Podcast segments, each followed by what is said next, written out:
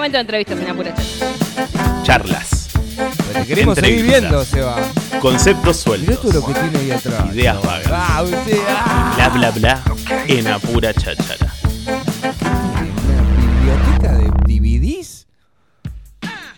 Sí, todo, va todo de nuevo, va todo de nuevo porque lo tenemos a él del otro lado. Puede fallar el Zoom, puede fallar todo, pero la comunicación entre nosotros no va a fallar. Por eso lo tenemos vía telefónica al amigo de la casa, Sebastián Padilla. Bienvenido a Pura Cháchara. ¿Cómo están? Qué lindo volver a esta casa de Radio Nitro tan linda, con gente tan preciosa como ustedes. Ay, qué lindo. ¿Estás siendo irónico? Espero que no. No, para nada, hacía muchísimo que no, que no estaba en Radio Nitro, me acuerdo de los pases a, a pura cháchara también, o sea, una, una, época hermosa de mi vida. La verdad que sí, Sebi. Y hoy decíamos que vos salías todos los jueves, y hoy casualmente es jueves, así que una, eh, un hermoso homenaje a lo que fueron esos segmentos de cine y serie en Circo Freak. Tenés razón, eran los jueves, qué flash, y era más o menos por esta hora encima. Sí, sí, sí, sí, Sí, claro, sí, duda, claro, sí, claro. Seba, tenés, eh, ahí nosotros, a Seba lo, lo- lo- lo estamos viendo, ustedes no, lógicamente, pero nosotros tenemos eh, esta situación y, y estoy viendo que detrás tuyo, ¿tenés muñecos en blisters originales? ¿Estás loco, boludo? No, porque acá la idea es no coger, ¿viste? Entonces yo tengo los muñequitos que te estoy señalando acá, todos estos que están acá atrás, están todos en blisters y sin abrir, obvio. Ay, cómo te quiero, boludo. El otro día vi una entrevista, no sé si la viste, en un programa de, de Fantino, que hablaban de juguetes. Y un chabón llevó sus juguetes de la infancia, entre ellos muchos muñecos en blister como los que tenés vos ahí atrás. Y Alejandro Fantino le abrió uno al chabón y se pudrió todo mal. ¿Vos Claro, te ¿cómo vas a enojarías? hacer eso? ¿Te enojarías con alguien que No, va a tu casa? claro. Claro, sí. Y te ab- Obvio, obvio, eso no se hace. A ver, si están cerrados es una decisión mía. Vos sabés que una vez un amigo vino a casa por primera vez, este, se puso a revisar todas mis cosas, me miró, me dio un abrazo y me dijo, vos no vas a coger nunca. Esto es un eh, escudo de virginidad absoluta. Eh, y- por- pero pará, porque te tengo que preguntar esto, porque nunca tuve la posibilidad de tener a un ser eh, de este estilo eh, que haga este tipo de cosas. Digo, ¿y uno por qué lo mantiene cerrado? Más allá del romanticismo ¿no? que genera esto de, de- de la venta del Hollywood o, o- o de todo ese cine de antes que nos decían guarda esto, guarda. Pero digo, ¿suma valor? ¿Vos estás pensando en una potencial venta de estos productos? Y así creer que sos millonario a través de tener eh, un Jedi adentro de, un, de, un- de una caja? No, mira, hablando en serio, ahí te estoy mostrando uno que tengo abierto, no sé si lo No. a ver. Justo, Sabe mirá dónde te dármela, mostró. sabe dónde dármela, Justo mirá el que te mostró. Qué grande. Es tremendo. Bueno, para, ¿qué pasa? Hablando en serio, muchos los abrí porque a mí me gustan verlos, tenerlos en exposición, pero la verdad es que me, me ocupan menos espacio en caja. Porque yo no sé si lo llegás a ver, Bien, en el sí. fondo están todos puestos uno arriba del otro. Bien. Y los que están acá también, que acá hay un montón más. Mirá. Bien. ¿Ves eso que está todo ahí? Sí, no, no. Uh. está- Son más en cajita. Es más fácil organizarte de esa manera. Seba, Exacto. te- Entonces, si están en caja, los pongo uno arriba del otro, me olvido del espacio y queda más lindo. No estoy pensando en venderlos, pero sí es cierto que a medida que pasa el tiempo, algunos en particular suben su valor. Entonces, sí, necesitase plata, se pueden llegar a vender. No en este país, Bien, porque no, acá no, te los compra nadie, Claro, pero afuera sí. eh, lo- ¿vos tenés hijos? ¿Los qué? ¿Tenés hijos vos? No, ni en pedo. No, ¿te Me sobrinos? Me, me abren los muñecos. Claro, ¿qué haces, boludo? Tenés que cerrar, tenés que electrificar el picaporte. No, no hay chance. De hecho, cuando invito a mis amigos a casa, los invito sin hijos.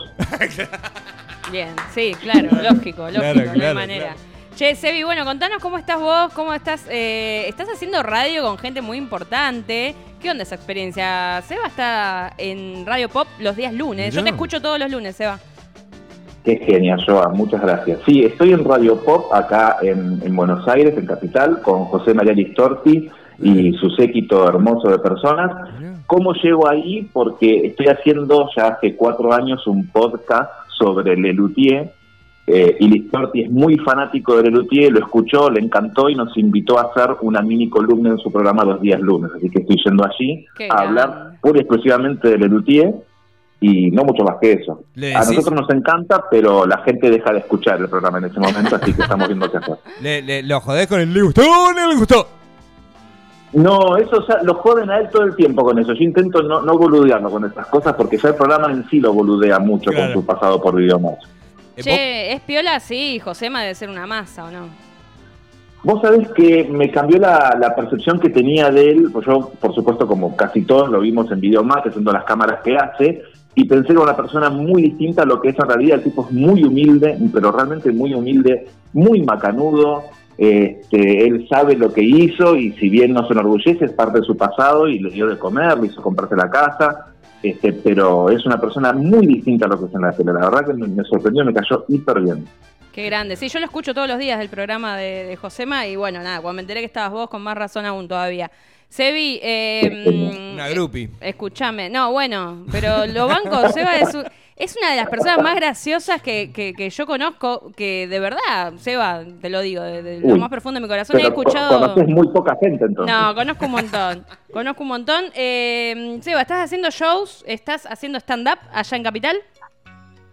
Sí, estoy haciendo stand-up de vez en cuando, cuando alguno se, invi- se, se invita, se anima a invitarme, hago showcitos donde toco la guitarra, cuento un par de chistes y me voy corriendo antes de que la gente se avive.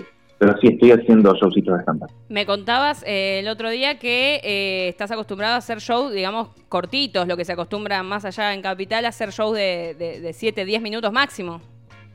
Correcto, sí, acá se- se utiliza mucho el esquema de Open Mic, que es donde la gente va a probar material, o si no shows donde hay muchos comediantes, y cuando digo muchos hablo de 12, 14, entonces el tiempo que te dan es realmente muy poquito, tenés 6, 7 minutos como máximo, tenés que hacer material rápido y te tenés que ir, pues ya está, no, no, no tenés más lugar. Es una pena, pero bueno, hay, hay mucho stand-up acá, del under sobre todo, mucha gente que estudia todos los años y que quiere hacer lo suyo, entonces hay cada vez menos espacio y más gente.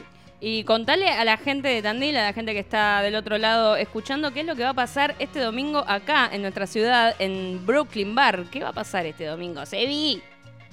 Sí, señor. Bueno, la gente de Noma de Comedia a cargo de Diego Cepeda y su otro cómplice, que en este momento no recuerdo el nombre. Claudio Soto. Eh, exactamente, Claudio Soto, otro genio del stand-up, Sí. ambos muy graciosos los dos.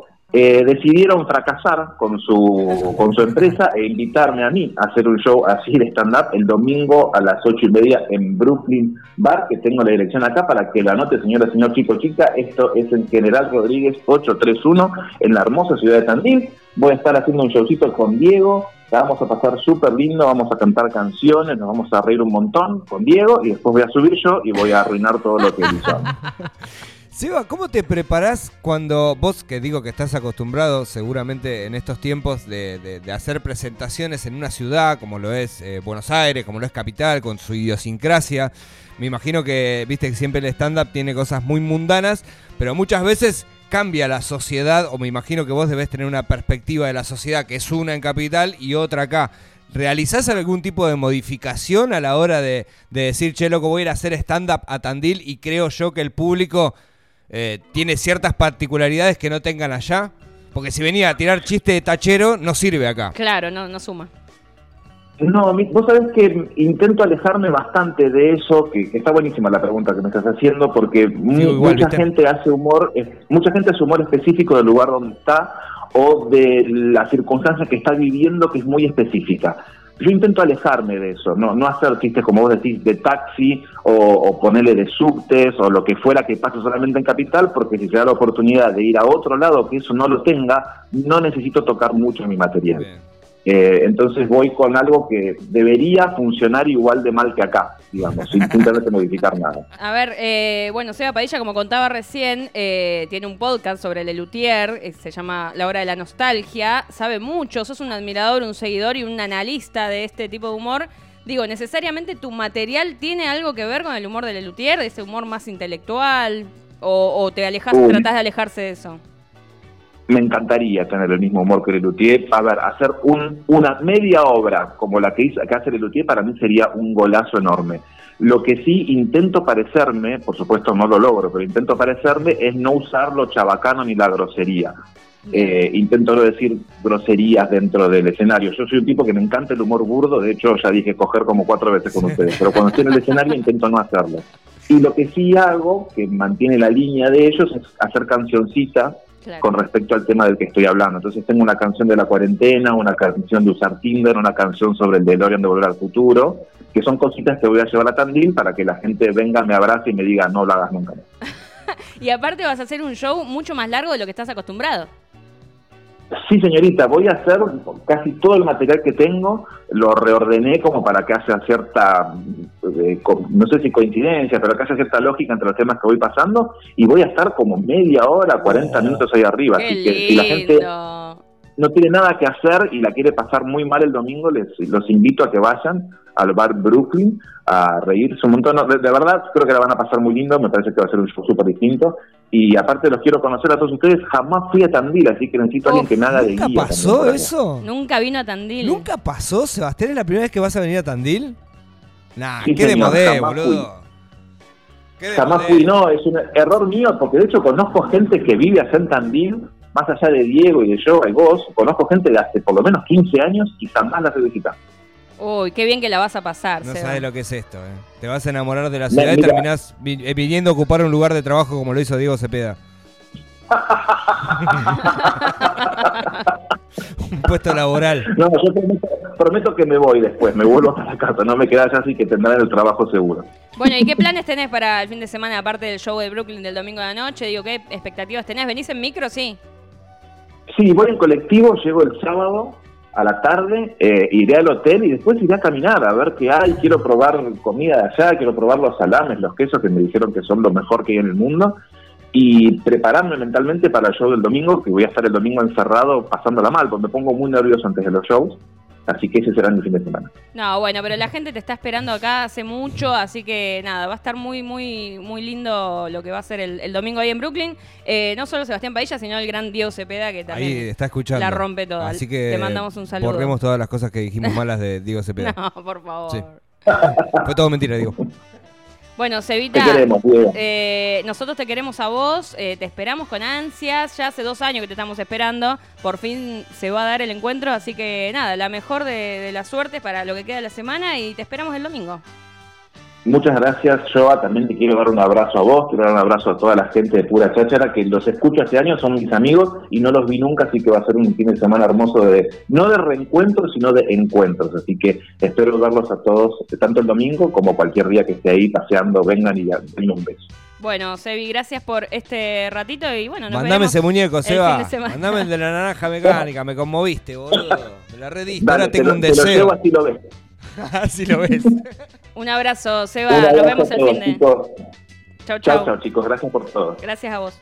Qué grande Seba Padilla, eh, aquí en la pura cháchara, aquí en Radio Nitro, un crack, en serio, es muy divertido. eh, este chabón, eh, hemos compartido mucha radio, pero de esta manera, ¿no? De las virtualidades que nos propiciaban otros tiempos, eh, y siempre quedó la, la, la redonda. Vas a tener la posibilidad de verlo, de escucharlo junto a otros comediantes grosísimos.